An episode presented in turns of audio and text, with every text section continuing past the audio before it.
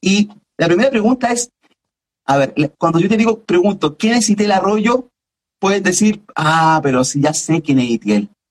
Pero, ¿quiénes son tus padres? Conozcamos un poco más de Itiel Arroyo. Bueno, esto se ve que va a ser una entrevista totalmente diferente a lo normal, o sea que no podía esperar menos de ti, siempre creativo. Y eh, mis papás se llaman Emiliano y Flor. Eh, tuve el privilegio de nacer en una familia mm, de contexto cristiano evangélico, que aquí en España era una rareza, eh, por decirlo así, porque en realidad antes, antes de mi nacimiento las generaciones que nos precedieron eran muy católicas o eh, renegaban de la fe y el movimiento cristiano protestante o evangélico era muy pequeño. Entonces, que yo sea cristiano eh, o, haya nacido en una cuna cristiana es toda una rareza aquí en España.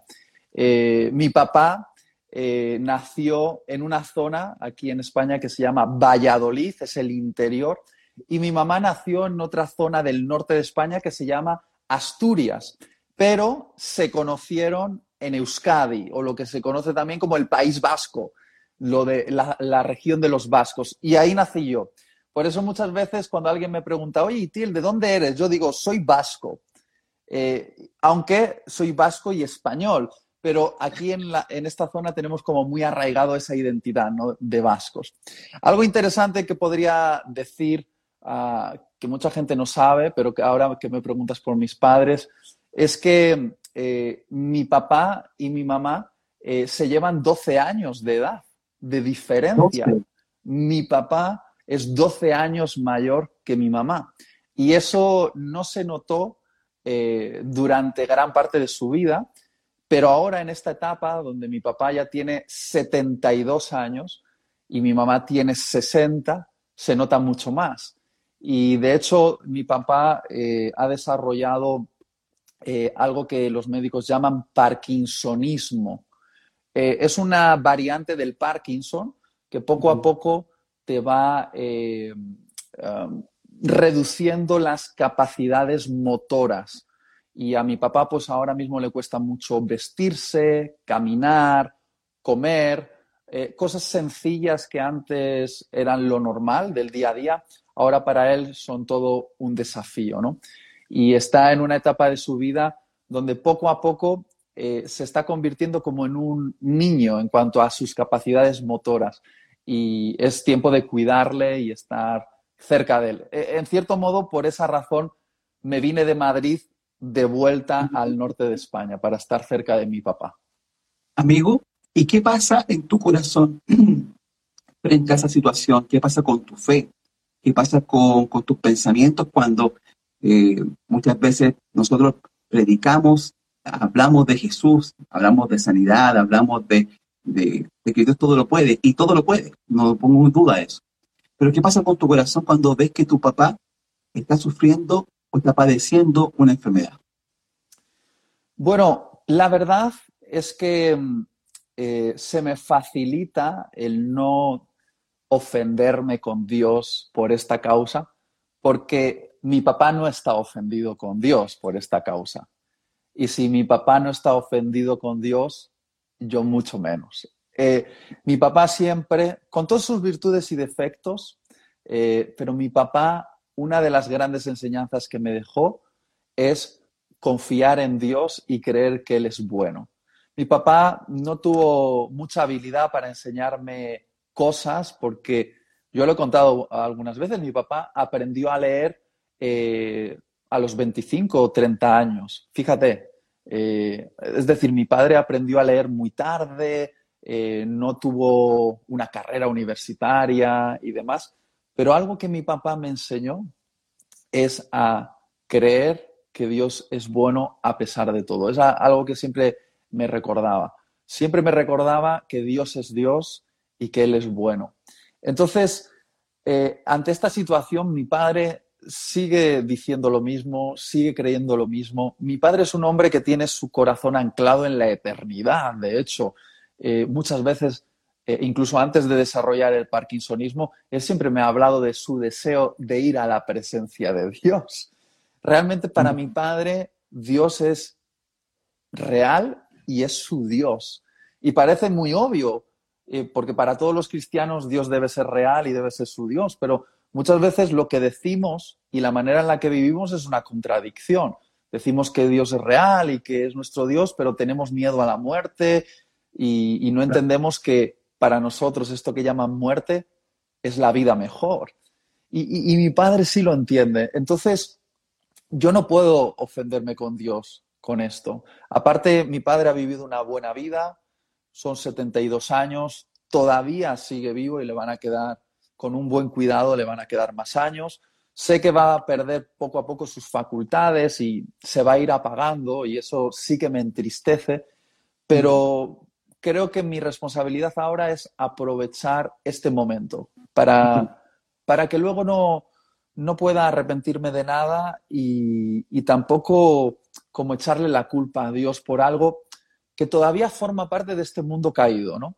Que es hasta la resurrección de los muertos que llegará, todavía estamos expuestos a las consecuencias globales del pecado de Adán y Eva, que es enfermedad y muerte. Eh, y entonces todavía tenemos que asumir que esto nos puede tocar, ¿no? Em, no, sé si, no sé si me he explicado con claridad. Sí, mira, tú acabas de, sin ocupar la, Biblia o, la plataforma de, que siempre uno ocupa para predicar, eh, nos muestra el ejemplo de cómo un predicador tan conocido, tan popular eh, en las redes sociales, en tu vida, con tus amigos, eh, se preocupa de su padre. Y muchos de los jóvenes que están escuchando, lo más probable y, no cuestiono, quizás con dolor en sus corazones, eh, lo único que quieren es rechazar a sus padres por una historia que a lo mejor fue muy dura. Pero qué importante es la enseñanza de poder asistir a un padre que quizás eh, no tuvo a Cristo en su corazón como tú lo puedes tener hoy día. Y quizás hay muchos errores y quizás te faltó o te falló. Pero la importancia de estar cerca, de estar cerca y acompañarle con amor, porque eso es lo que demuestra un verdadero cristiano. Tú, me dices que, que tu padre en algún momento puede ya cerrar sus ojos y tú vas a estar tranquilo de, con tu corazón. Me pregunto el día, para ti, viviste hace muy poco un tema de COVID junto a tu esposa. Eh, he tenido mis pastores también que han pasado de cerca, he sufrido, yo no, sino he visto el sufrimiento de ellos y indirectamente uno se duele. ¿Qué pasó por tu cabeza, querido Itiel, cuando viste a tu esposa que tuvo que quedar en el hospital? ¿Cuáles fueron tus miedos frente a esto? Bueno, como esto es una entrevista sin censura, lo voy a decir, lo voy a decir con total honestidad. Eh, realmente es, esto que hemos vivido sí me afectó eh, mental y emocionalmente. Y voy a explicarme. Eh, algo de lo que no se habla mucho acerca del COVID es que no es solo un virus que ataca tus pulmones, e, es, algo más que eso. En realidad, eh, ataca a diferentes órganos del cuerpo y entre ellos, yo lo he escuchado, pero lo he vivido eh, eh, en primera persona, toca de alguna manera el sistema nervioso y eso hace que empieces a tener sensaciones emocionales como muy caóticas. En mi caso, me embargó una profunda tristeza durante los días más fuertes del COVID. Claro, todo esto estaba eh, acrecentado no solo por la química en mi cuerpo y todo lo que estaba pasando, porque yo tenía COVID, sino al ver a mi suegra, que yo la quiero muchísimo, es como mi segunda madre, al verla en el hospital eh, con una neumonía bilateral. Yo por primera vez, por primera vez, lloré eh, la muerte de mi suegra sin que ella hubiese muerto. Yo tuve una noche aquí horrible, horrible, horrible de llanto desconsolado, desconsolado, eh, al punto de, de estar imaginándome en mi mente que mi suegra se moría. Yo sé que muchas de las cosas que yo estaba pensando en ese momento también derivaban de mi debilidad mental. Eh, recordad que Satanás vino a tentar a Jesús en el desierto cuando él tenía hambre después de 40 días de ayuno, es decir, en su debilidad física. Y de alguna manera Satanás estaba aprovechando el momento para tener una conversación conmigo. Y hablar con Satanás es lo peor que puedes hacer. Toda la conversación con Satanás en, mi mente tenía que ver con la muerte de mi suegra. Yo la estaba llorando como si se fuese a morir, cuando todavía no había muerto. Y lo mejor que pudimos hacer en ese momento, Damaris y yo, eh, fue llamar a personas eh, que son autoridad espiritual en nuestra vida y pedirles, por favor, orad por nosotros. Yo les, les llamaba por teléfono y yo no podía casi pronunciar palabras de tanto llanto que tenía. Por favor, orad por nosotros. Y gracias a esa oración eh, me pude recomponer, pero fue horrible, fue horrible. Yo realmente sentía una oscuridad y empecé a pensar, mi suegra se muere, si se muere mi suegra, ¿qué va a pasar con mi mujer? Que eh, Damaris y mi suegra, madre e hija, están súper unidas. Eh, mi mujer esto no lo va a poder soportar, una muerte así por COVID. Eh, entonces voy a tener que dejar el ministerio. Pensé yo, voy a dejar el ministerio, me voy a quedar cuidando de Damaris y porque entonces ya no voy a poder seguir. Yo ya me hice como la cábala en la mente de, que, de cómo iban a ser mis próximos cinco años. O sea, imagínate, imagínate. Y en ese momento yo soy consciente ahora de que era una conversación con Satanás, clarísimamente. Mm, no era capaz de ver esperanza, ni luz, ni, ni, oportunidad. Y lo que me ayudó fue pedir ayuda y decir a estas personas, orad por nosotros, orad por nosotros. Y, y, oraron por teléfono por nosotros. Y algo pasó ahí, algo significativo. Al día siguiente me levanté todavía afectado, pero con otra, con otra esperanza. ¿Se, entiende lo que quiero decir? Se entiende súper.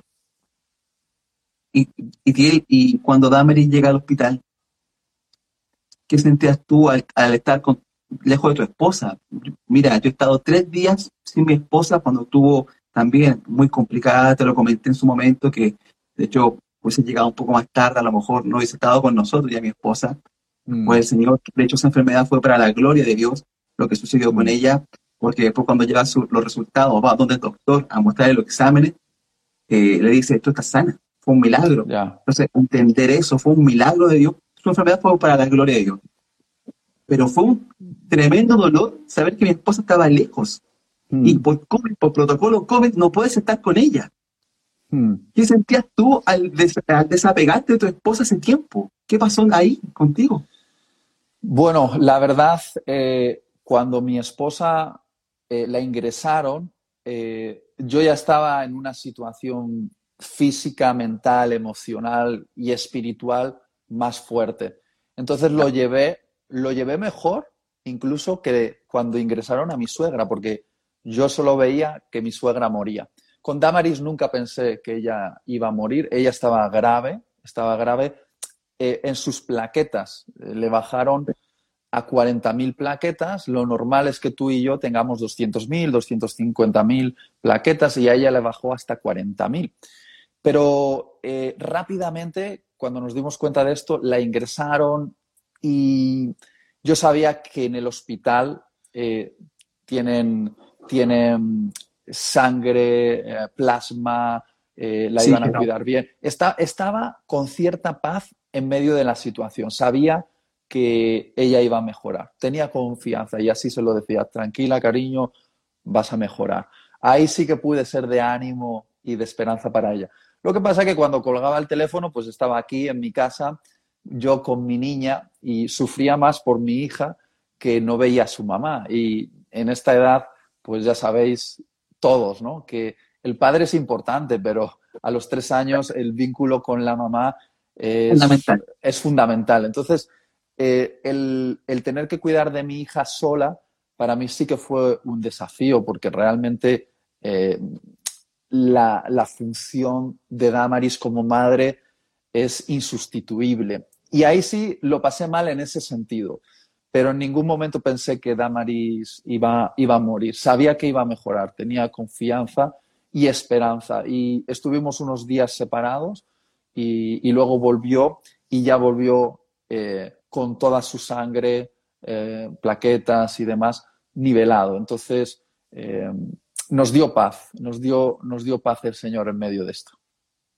Amigo, eh, yo sé que Dios te dio la oportunidad de ser padre y quizás ser padre por segunda vez.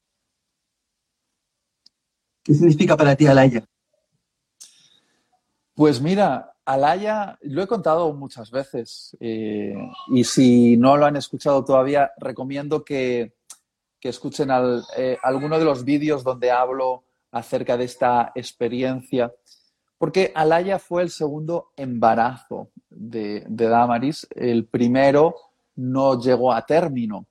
Eh, y yo he contado muchas veces cómo eh, lloramos la, pérdida del primer bebé, eh, pero Alaya significó para nosotros lo que su nombre significa, y es un nombre que Dios le dio a Damaris. Eh, y su nombre en el idioma vasco, de la región de donde yo soy, Alaya significa alegría. Es decir, de todas las lágrimas que derramamos a causa de ese embarazo, que no llegó a término después de haberlo esperado años, porque nosotros estuvimos buscando ser papás como cuatro o cinco años, se nos alargó mucho. Eh, y cuando por fin creíamos que iba a ser el momento, eh, no pudo ser. Entonces lloramos y Alaya llegó como alegría para nosotros. Y hasta el día de hoy, eh, fíjate lo que voy a decir, hasta el día de hoy soy consciente de que si el primer bebé hubiese nacido, eh, yo nunca hubiese conocido a Laia. Y para mí, para mí, ahora esa idea es inimaginable porque el amor que yo siento por Alaya no se compara con nada en este mundo, ¿no? Y el que el primer bebé no llegase a ver la luz en este mundo hizo que Alaya pudiese verla. Y lo bueno es que yo tengo la fe la creencia, para muchos irracional, pero para mí es una verdad, que voy a conocer a ese bebé que no llegó a ver la luz en este mundo, pero es un ser vivo y un ser que está en la presencia de Dios y que podré conocerlo o conocerla en la eternidad. O sea que eh, de alguna manera sentimos que somos padres de dos, lo que pasa que una la podemos disfrutar aquí en la tierra y la, la otra o el otro lo disfrutaremos en el cielo. Ahora, digo otra u otro, no lo sé, aunque Damaris tuvo como una especie de... Eh, bueno, Damaris le pasa estas cosas de vez en cuando. De la misma manera que Dios le dio el nombre de Alaya, también le dio el nombre del primer bebé. Y el primer bebé eh, era nombre de mujer, Aisa que Aisa. y Damaris no sabía qué significaba y descubrimos que significa en árabe eh, la que vive. Es curioso eso, la verdad, porque Dios le dio el nombre cuando, cuando perdió el, bebé eh, en el aborto espontáneo, ¿no? Y Dios le dijo a su corazón, se llama Aisa. Y cuando lo buscamos significa la que vive. Y era como Dios diciéndonos, está viva, y, la vais a conocer en el, en el cielo, en el paraíso, en el nuevo mundo que Dios nos está preparando para disfrutar eternamente. Qué hermoso escuchar eso. Y sabe lo que me, con todo lo que estás viviendo, con lo que viviste, eh, siempre uno habla de que para que pueda haber aceite tiene que ser bien machucada la, el olivo y empezar con ese proceso. Y Hoy día, claro, alguien puede ver a Itiel eh, con muchos seguidores. De hecho, Itiel siempre yo me río porque tú haces un live y aparecen mil personas. Nosotros hacemos un live y tenemos diez personas, aun cuando eso no nos mide, no mide, pero es impresionante la gente que te sigue, es impresionante eh, los seguidores y es por obviamente eh, por lo que Dios, Dios, Dios puso en ti. Y eso lo, tenemos súper claro, fue Dios que puso algo en ti. Mm. Ahora, si hay muchas personas que a lo mejor quieren esto rápido, que sea instantáneo, que sea eh, no pasar por ningún proceso, pero sí tener la fama, sí tener la popularidad, sí ser invitado a muchos lugares. Eh, ¿qué consejo tú le puedes dar? Y no es que esté cerrando todavía la, entrevista, pero ¿qué consejo le puedes dar tú a las personas que quieren hacer cosas sin antes ser? Quieren hacer, pero no quieren ser. No quieren estar en Dios primero, pero sí quieren ir a conquistar el mundo, pero no conquistar su intimidad con Dios. ¿Qué consejo le puedes dar tú? Eh, les diría eh, que mm, no huyan de los procesos de formación porque son lo más valioso que van a tener en la vida. Nuestra generación tiende a huir de los procesos dolorosos cuando en realidad son el mecanismo que Dios usa para formar nuestro carácter. Y el otro día puse un, un tweet que decía, Dios tiene dos velocidades, despacio y de repente. Y muchas veces este patrón se ve también en la manera en la que Él trabaja en nuestra vida. Él trabaja despacio, despacio, despacio, despacio. Y cuando Él lo considera hay un de repente. Pero hay que saber disfrutar del momento en el cual Él te está formando para que si Él después quiere darte influencia o darte una oportunidad o posicionarte en algún lugar para algo, seas un buen representante de Jesucristo, que es lo más importante al fin y al cabo, representar bien a aquel que decimos seguir. Y yo, yo creo, sinceramente, eh, que hay que tomar el ejemplo de Jesús eh, como modelo. Eh, según los teólogos, él fue crucificado más o menos cuando tenía 33 años y su ministerio comenzó con 30, es decir, tuvo un ministerio visible de tres años. ¿Qué ocurrió con los 30 primeros años?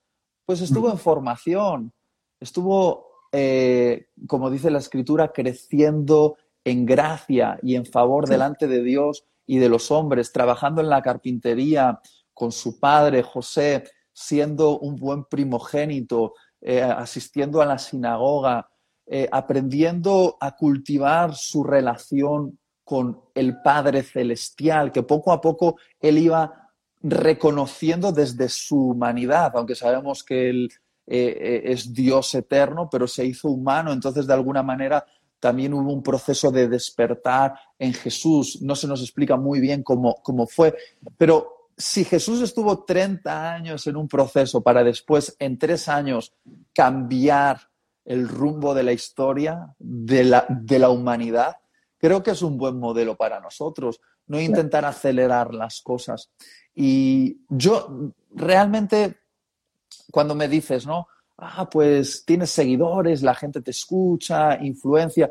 Yo, doy gracias a Dios por esto, eh, pero realmente no es la fuente de mi gozo, porque hace 10 años atrás, si tú me hubieses conocido como predicador aquí en España, predicando a grupitos de 10, 15, 20 personas, todos los que me conocen dicen que aunque me he hecho un poquito más prudente, un poquito más sabio, un poquito más eh, maduro, pueden encontrar la misma pasión y el mismo gozo hoy que hace 10 años atrás. Es decir, yo lo disfruto igual.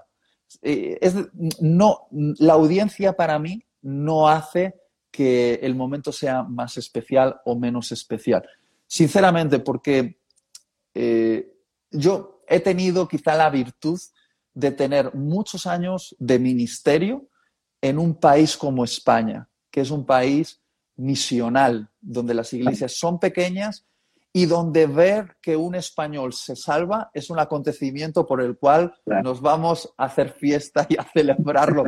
Porque mm, las conversiones aquí en España eh, son, cada vez eh, Dios está incrementando lo, eh, pues, su iglesia, ¿no? el número de personas que forman su iglesia en España, pero en realidad no se compara con, con lo que uno ve quizá en Latinoamérica, en ciertos países. entonces, yo he aprendido en ese contexto, en un contexto donde cada vida que se salva es muy importante. Eh, una reunión normal eh, para mí era una reunión de 20, 30, 40 personas. Eh, me curtí en campamentos de jóvenes, durmiendo en tiendas de campaña. la ofrenda que me daban por ir era una taza y un libro y yo me pagaba la gasolina. Es decir, yo empecé así y lo hacía con gozo, con alegría, al igual que ahora, ¿sabes? Y incluso si la influencia así masiva, pero tampoco es tan masiva, porque muchas personas tienen mucha más influencia que yo, pero si la, influencia que tengo ahora se volviese a reducir, eh, quizá en el momento me, afectaría, ¿no? Y diría, ¿qué ha pasado? Pero creo que, eh, creo que mi corazón está listo para valorar eh, lo, mucho y lo poco, entendiendo que lo, aparentemente poco puede ser mucho en el cielo. Porque ¿qué tal si, qué tal si Dios no lo sé, ¿eh? no tengo noticias de ello, pero decide llevarme a Japón, a Japón, por decirte algo, y, tener que picar piedra en un país tan complicado como Japón y paso eh, mi vida como misionero en Japón solo alcanzando a 10 personas. Eh, ¿Será que mi, mi, vida no habrá sido exitosa? Bueno, desde una perspectiva humana podría parecer un fracaso, pero desde la perspectiva divina puedo quizá haber cumplido mi propósito divino y por lo tanto soy un éxito en el cielo. Porque en el cielo se nos mide el éxito por la fidelidad, no por los números, no por los resultados, sino por la fidelidad. ¿Se entiende, ¿se entiende mi punto?